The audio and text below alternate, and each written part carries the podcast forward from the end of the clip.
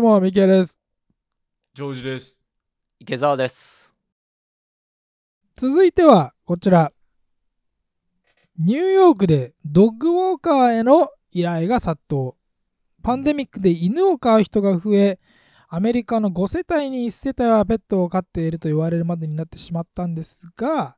えーパンデミックが終了しリモートワークではなくなった人にとっては愛犬とのえー散歩の時間が確保できずに代わりにドッグウォーカーの需要が増えているということでまあドッグウォーカーといえばもう、えーニューヨークでは当たり前の仕事ですけどそうだね。ん。日本ではあんまり馴染みなさあんそうまなりイ見メなーいジよがあるんね、ですそけうど言われたらね。散歩代理人ですよねああ、散そう歩代理人か。え、歌詞見ないな。なんか5、6匹さ、連れてさ、歩いてる人。ああ、あれって全部飼ってるわけじゃないんですかあれ、そういうま職業まあ、なのそういう人もいるかもしれないけど、大概はお仕事だよね。うあん、そうなん散ですね歩業者、ドッグウォーカーさんだよね。うん、なんかあのーすごい高級そうな種類の全然違う犬をそれこそ56匹ぐらい連れてるのにその連れてる本人はなんかシャワー浴びてないようなヒッピーみ たいなあのブロックリーに住んでる20代みたいな場合はそれ全君部ドみたッいグウなォーカー感じの見た目の人人で。うん、そうそうう。そうもうドッグウォーカーですめっちゃ言うやんでもねめちゃめちゃゃ稼げるんいでやすでよねもあの仕事そううん稼げるって。じゃあもう普通に職業としてご飯食べれるぐらい成り立ってるってことなんですね。そうそうそうそうすそう。ごいっすねだからみんなやっぱ一気にやるんですよね稼ぐためにえ、そういう感じなのもうビジネスになってるじゃん。犬との触れ合いじゃなくて、お金稼ぐための手段になってるじゃんな。散歩するだけでお金もらえるのすごいね。だってねあのニューヨークで犬飼えるぐらいのお金持ちの人だったら散歩してくれるのあなたっつってあじゃあ200ドルっつってあ、そうそうそうそう。ボーンっつって。うんそこは行かないんだね、自分でね。それも含めて犬買うっていう、俺は まあ本当はねうん、本当歌詞はのそうなんですけどね言いたいことはよくわかるよ。うんうん誰かに頼んじゃうって。そうそうわこれ仕事としてはあの初心者でも1時間で25ドルくらいは稼げるみたいなのでああ、じゃあ。で全も然、まあ言うほど楽ではなくてやっぱ1日56時間とか歩き続けなきゃいけないから結構大変うーん。肉体労働でも、うん、数匹をまとめてね今さっき歌詞が言ってくれたように数匹まとめて散歩させるグループウォークっていうんだけどあのーそういう風にするとやっぱ結構稼げるみたいだよねですね、うあーん。だからそれこそ1時間歩いて100ドルみたいなのもあるかもしれないよね45匹まとめてね、あの散歩させたらでもまあ結構自分の犬だけ散歩させてほしいっていう依頼が多いようなので、まあ、なんだかんだ言ってそんなにグループウォークはないようだけど、うん、で人気のドッグウォーカーっていうのは、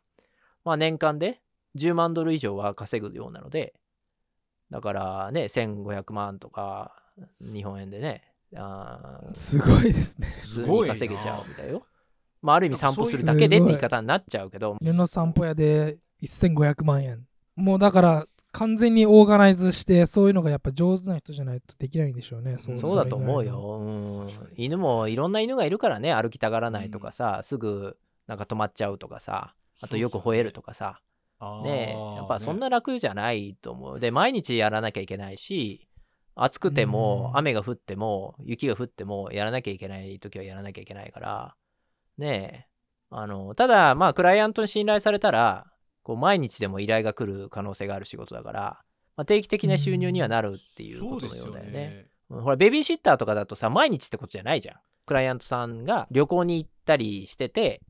ちょっと週末の数時間だけとか、うんそういう感じだから、あんまり定期的な収入にはならないことが多いけど、まあ、犬の場合は毎日必要だからね。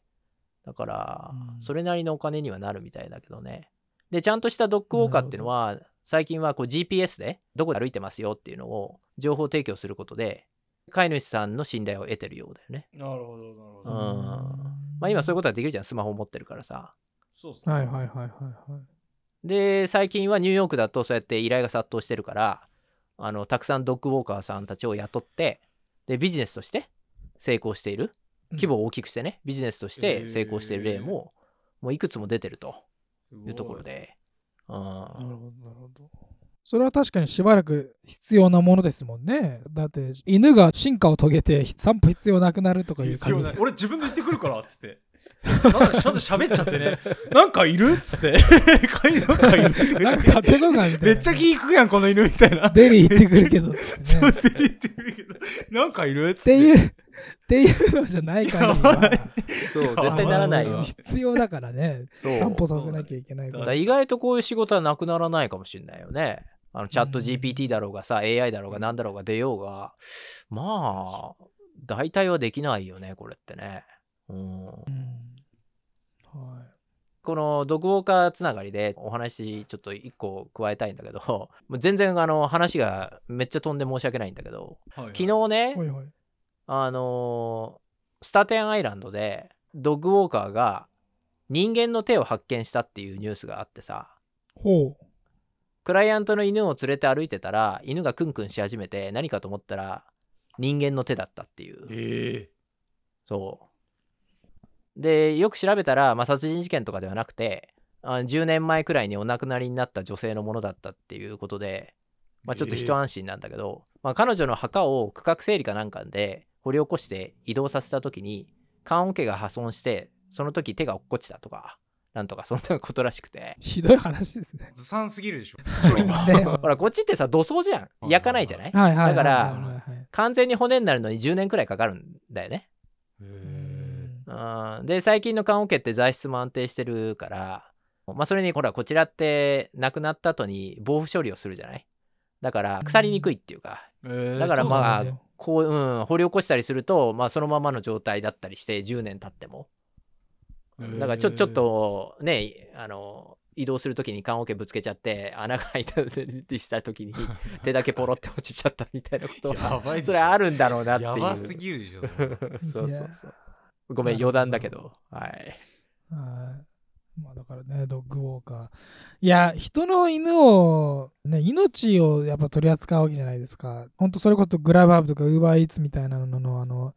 電動自転車みたいなやつがビンビンビンビン街中を走ってる中で犬散歩するのちょっと怖いなっていうふうにまあね僕は思っちゃうんですけど、怖い何よねか確かにね犬に何かあったらもう取り返しがつかないじゃないですか。確かに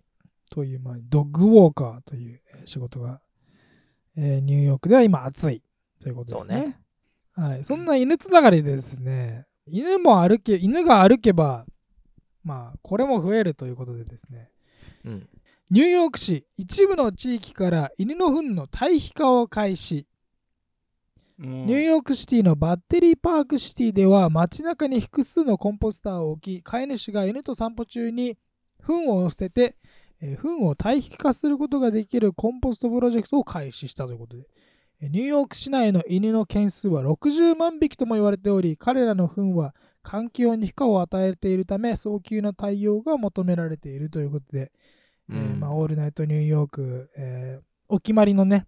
糞トークですけどもフントークですね。本当フン。はい、今回は、まあ、犬のね、犬のはい、糞フでンすトねークということで、俺ら好きだよねフントークねまあ フンがやっぱ必ず出てくるっていうことそうでですすね。まあ、絶対しないですからね、こんな話他ではね。ちょっと扱いづらいけど、扱いやすいっていうか、話しやすいトピックでもあわるみたいな わかるわかる言いたいことわかるよそういうことですうね。んやっぱりね、あの、ブルックリンでパフェ食べてる、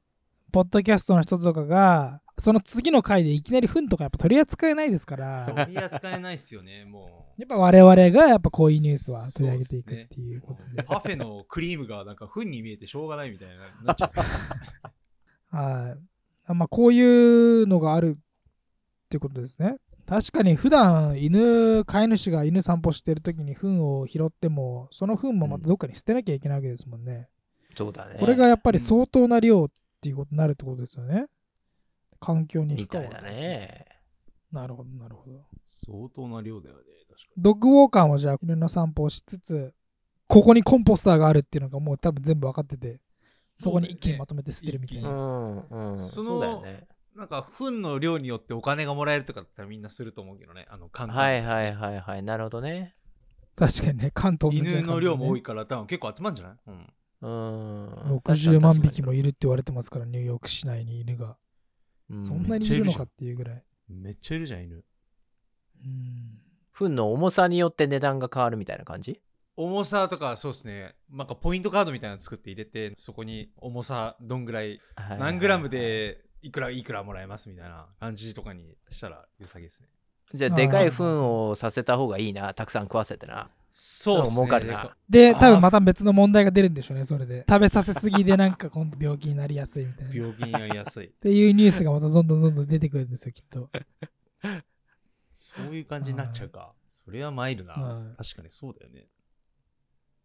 でもまあこれ早急な対応が求められてるってね一応書いてあるけどまあ本当に早急なのかどうか分かんないけどもちろん活用できるならばするに越したことはないっていうことで犬の糞排泄物があのゴミに捨てられると、まあ、最終的には埋め立て地に行くわけだけどそうなると温室効果ガスであるメタンガスをね発生させて、まあ、地球温暖化の原因となると、まあ、そこがいわゆる環境に負荷を与えているってことだと思うんだけどはいはいはうんでまあ糞にはいろんな菌が含まれてるじゃないでこのコンポスト化が進むことで地上に放置された糞があの降水時に雨が降った時に川などに流れ込んで水源に達して生態系を破壊したりとかあと靴の底についたままさ各家庭に持ち込まれるじゃない細菌が、まあまあまあそういうこともあるんでしょうん、だからそういうのを減らしたいっていうことらしいよでまあ実際流れとしてはそのコンポスターのそばに置かれているリサイクル紙があってえーで散歩中の飼い主さんがそのリサイクル紙を使って糞を拾ってでそのコンポスターに入れるっていう流れになってでビニール袋は使えませんというまところあそうで,、っすよねビニール袋の削減にもつながりますよってことらしいよ。いなるほどなうるほどん確かにうん確かに一緒に捨てられないですもんねポイってだってそうそうそうそうそうそうそう。でそしたらいいかもし猫の糞とかはダメなんだって。まあ、猫はさ散歩しないかもしれないけど、れないあそうなんですねうん。あんまり猫の糞の堆肥化って聞かないもんね。あ大概さ、猫の糞ってほら、あれじゃん、砂と一緒になってるじゃない。そうですねだよね。なので、まあほら、穀物ベースとかのキャットリーターじゃない限りは、まず砂をさ、うんちからこう、なんていうの、落とさなきゃいけないじゃない。そうですねうんうんそれから堆肥化しなきゃいけないから、かなり使用しにくいっていうので、確かにうん。砂入ってますもんね確かにね。猫の糞ってそんなになんかあの栄養あるんかなっていうふうに思っちゃいますけどなんか猫が食べてるものってなんかそんななんか猫が食べてるやつうんねえなんかご飯の残りとかそういうのばっか食ってるからなんか人間とそんな変わんないような ねえだ犬の糞を堆肥化するのでさえちょっとあそうなんだ犬の糞って堆肥化できるんだぐらいのまあでも糞は基本できんじゃないのそそうだよねね。うん。そうなんですにか人間の糞もだってできるでしょだってやろうと思えでばきるからね使おうと思えばうんあだからあれじゃないですかだから人間の糞混ぜるやつとかいいんじゃないですかそこに意味ねえかでも 意味ねえかあーその街中のコンポスターにわざわそうざそう自分のうんちを持ってってそこだからトイレないからそこでするとかいそうじゃないですかあいそうそういうことがねでそとうか髪もあるからそれでお尻拭ききなんてバカ野郎みたいな感じ確か にいや本当笑い事じゃなくてニューヨークってそういうのが出てくるからねそういうやつがねあ確いかるんすよにそれはさすがに死も考えてないかもなあそこまではうん多分いるあーいるっすよ多分それいそうだいやね絶対絶対純犬の糞だけじゃないでしょうねいろんうなんなんか糞混じりそうですよね、ああーなんかもう確にねそこがトイレに使われそうなんか尿も入れられるんじゃないあーそうだよもうねそこがとバスルームみたいな感じになりそコンポスターがどんな見た目なのかにもよりますけどあまあ結構大きいよ、うん、ネットで検索すれば出てくるけどう。多分人によってはそこでういやするあやつトイレしそうだたいっとつっねて、ううんんこれならこれなら死の役に立てるって言って多分そこで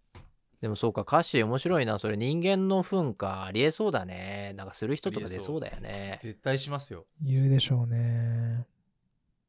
だから確かコンポストトイレとかね、技術的には確立されてるわけだし、ね、水不足がね、深刻な地域とかだったら、ねえ、あの、人糞の処理に水を使うよりはさ、農業や飲料水として使うべきだと思うから、本当はそういう風に堆肥化できたら一番いいんだけどね。でも、街中でね、なんかそこら辺にあるコンポスターに自分のうんち持ってくのもちょっとね、とか人がうんち持ってってこうやって捨ててるのは見たくはない よね。ちょっとね、見た目的にね。あーそうですね近所の人があそこの家の誰々さんいつもコンポスターに持ってってるっつってねもう毎週決まった時間にあの人はうんこここに持ってくるっていうのがもうバレちゃうからでもそう思 うと、あの、噴関連のスタートアップってあんまり聞いたことないけど、ほらああのあ。種別ごとにさ糞の特徴って違うわけだけど犬の糞とはか猫の糞とか人間の糞うはん全然成分が違うと思うんだけど、でもまあ世界共通で同じような形状質のものっていうのが何十トン何百トンとさ毎日生み出されてるわけでしはょ、いはいはいはいはいだから市場規模ってめっちゃでかいよねまあ糞絶はどう対に生まれますからね。絶対生まれるからそそうそう絶対に出てくるもんだからうですね確かに100年後も絶対糞は出続けるでしょおそらくそうですねだから、まあ、今さほら環境云々っていうのでこういう話が進んでるのはよくわかるけど、まあ、それを追い風にしようがしまいが何かね形になるものができたら世界展開も容易にできそうだし別にアフリカでも日本でも南極でもあるわけだから、人間がいる限りはだから確かにで温度管理が重要なんでしょやっぱりその堆肥化って、えーなんか炭素系と窒素系の材料ってものが混ぜ合わせてうんぬんってやつなんだからそんそなれ複は雑なんですかいやそんな複雑じゃないと思うんだよねただ問題は多分堆肥化するまでの時間なんだよね、あのー数週間ずっとこう埋めとかなきゃいけないとかだからそれが長すぎだからそこは多分普及しないポイントなんだと思うのでいなるやほど適当に言ってるよりもあとは糞とかゴミっていう汚物を扱うっていうところの精神的なあのーハードルが高いんじゃないかなってそこが課題なんじゃないかなと思うのでそうそうですいうよね池澤さん、糞ビジネス、糞ビジネス始めようかなと糞ビジネス始めるビジネス思ったよね世界を変える糞ビ ズ。そうねですね。ニックネームは、ふんころがしのたかし。あいいねそ れふんこいいろがしねかっこいいな語呂いいなそれ転がしの 高い。ゴロいいかどうかちょっとわかんないけど、まあ。 そう、ニューヨークでね、ふんころ面が白いしですけどるねの、ふふんんころがこしろがしようみたいな。でもまあ堆肥化って自宅でもできることだからね。あうーのんなんかコンポスターって売ってるよねアマゾンとかで。生ゴミとかだったらありますよね。あれそう乾そ燥うそうさそうそせうてみたいな。ありましたね。なんか。ありました。うんなんか地方行くとあるよねそういうのね。あのうん庭とかに置いてる人いるよね。実家にありましたもん、ずーっと昔に僕、あの畑があったん本当にで、そその畑の角にあのそういうのを全部入れるみたいなはいのがあはいりはいはましたかい。ら、まあずーっと前からあるものではあるんでしょなんか生ゴミならさいいんだけどやっぱ糞になるとうんその温度管理とまかあ完璧にやって、匂いとかねうん発酵させないとそう匂いもあるしあの実際にその後肥料として使うわけでしょ例えば、まあ、人体に悪影響を及ぼす微生物とか寄生虫が残ってる状態で肥料として使っちゃったらさ、まあ、造園用に使うならまだいいけど果物とかさうん野菜を育てる食用に使うとちょっと大変なことになると思うからあんまり素人がやるものでもない気もするよね糞の場合はね。うね。なるほまあどそうなったらだから糞を検査して適正の糞じゃないと使えないみたいな。 それこそ献血じゃないですけどね。あのそうだね。そうけいうんぷんみたいなやつ。そうですそねれかもう僕らの体が弱くなっちゃったのかな日本だって戦前まではさ人糞を肥料に使ってたわけだからまあそうですよね。だよねで全然 GHQ が出てきてなんか止めちゃったとかうんぬんとかそういう話だと思うからそれって数十年前の話だよねだからあのそれまでは普通にそういう野菜とかを食べてたわけでしょ僕らは僕らはっていうかうん僕らは食べてないけどい日本人の人たちは食べてたんだか日本人らの先祖が。はいはいねえまあね、先祖の人。まあそれでねお亡くなりになっちゃった方ももしかしたら多かったのかもしれないけどうんどうどうなんだろうね今の技術でやったらもうちょっと違うのかな糞をね自宅とかで全部堆肥化できたら今さっき言ったように水不足対策にもなるよね今今世界中で水がないわけだからさ少なくなってるわけだからトイレの水ってかなりの量になるよね多分ねあれがセーブできたら世の中変わりそうだけどねそうですね。直でどっか別のとこにトイレするってことですもんね。もうトイレが新しいものになるってことですね。そしたら。そうそうそう推薦じゃないってことだよ、ううんん、もうなもう対比化することをベースに人間は糞をするっていう形になったうわ方すごいがなそれは本当のエコだよねそうですね。未来だな、それは未来的な未。来未来だよね、うん、え水で流してたのみたいになるかもしれないよ100年後とかにはもったいないみたいなえね。そうそうもったいないみたいな、うんうんマッドマックスの世界みたいな感じになって、もう水がめちゃめちゃ貴重に なって。て。ああ、そうだね。水が貴重になっ て。うんこを水で流すなんて、なんていうラグジュ アリー。贅沢やっつって。贅沢すぎるだろっつってねそうそう。ダメだよ、水なんか使っちゃうっつって。医療にすればいいんだからって言ってね。なるかもしれないよそれねは確かにありえますうんね。はいやっぱり噴景ビジネス始めよふん転がしていきましょうんころがしのマジでニうューヨークでで それで 日本の文化をね知ってもらったらどうやって どうやって噛み合わせるのかちょっとわかんないですけど それはもう池澤さんの力量でしょはいも池う、田さんのね力でね無からゼロから1を作るみたいな感じでしょ池澤さ んう。日本ってなんか、うんちってものに対して、もうちょっと、こう、なんていうのかな、身近に感じてるっていうか、ところがあって愛があるなのかな。あれ、なんかさ、流行らなかったなんか、うんちドリルじゃないや、なんだっけ。ああはいはいキャラクターにしたりとかして T シャツに載せたりとか、こうライトに考えてるところはあるなって西洋より、あー確かにそうっすうね、ん、じゃあ日本で始めて海外に発信していくっていう日本だったらがね排便を変えたっつってスティーブ・ジョブズはもう iPhone 作ったけど池澤隆は運のコンポーザー作ったよみたいな言われるかもしれないですよで